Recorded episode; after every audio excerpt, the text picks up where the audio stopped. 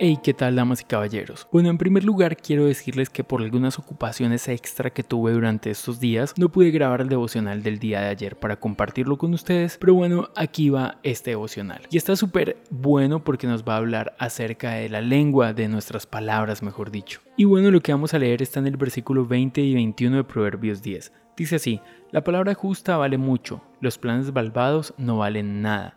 El buen consejo es ayuda de muchos, pero la imprudencia es trampa de tontos. Nuevamente nos encontramos con un capítulo o más bien con versículos dentro de este capítulo que nos hablan mucho acerca de nuestras palabras. Y es que lo digo nuevamente, lo que nosotros hablamos es muy importante, porque dice lo que hay en nuestro corazón, pero también con nuestras palabras nosotros podemos ayudar a construir y a levantar personas o también podemos destruirles. Así que ojo con lo que hablamos. Bueno, aquí el tema está muy muy chévere porque lo que está comparando la palabra del justo es con plata escogida. Y sabes, tengo que decirte que muchas veces podemos hacerle mucho bien a personas sin tener que usar más que nuestras palabras. Ahora, cuando las personas necesitan ayuda y lo podemos hacer con nuestro dinero o con algunos bienes, genial que lo podamos hacer así. Pero también muchas veces podemos servir con nuestras palabras.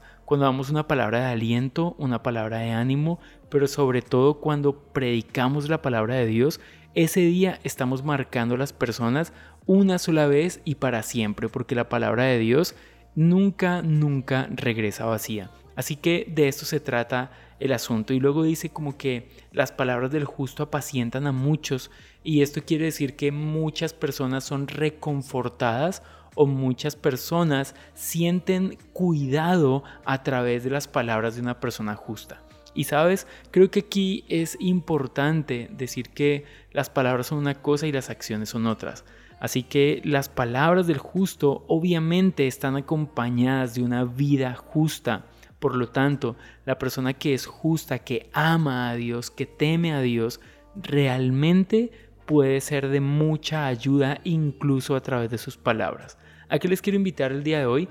Que afirmemos a las personas que están en nuestro entorno con nuestras palabras, que compartamos la palabra de Dios con alguien que seguramente no ha escuchado hablar de Dios durante estos días. Ten en cuenta que la palabra de Dios es la mejor palabra que puedes compartir con alguien. Así que deseo que Dios les bendiga, que tengan un súper feliz día y que estén muy bien. Chao pues.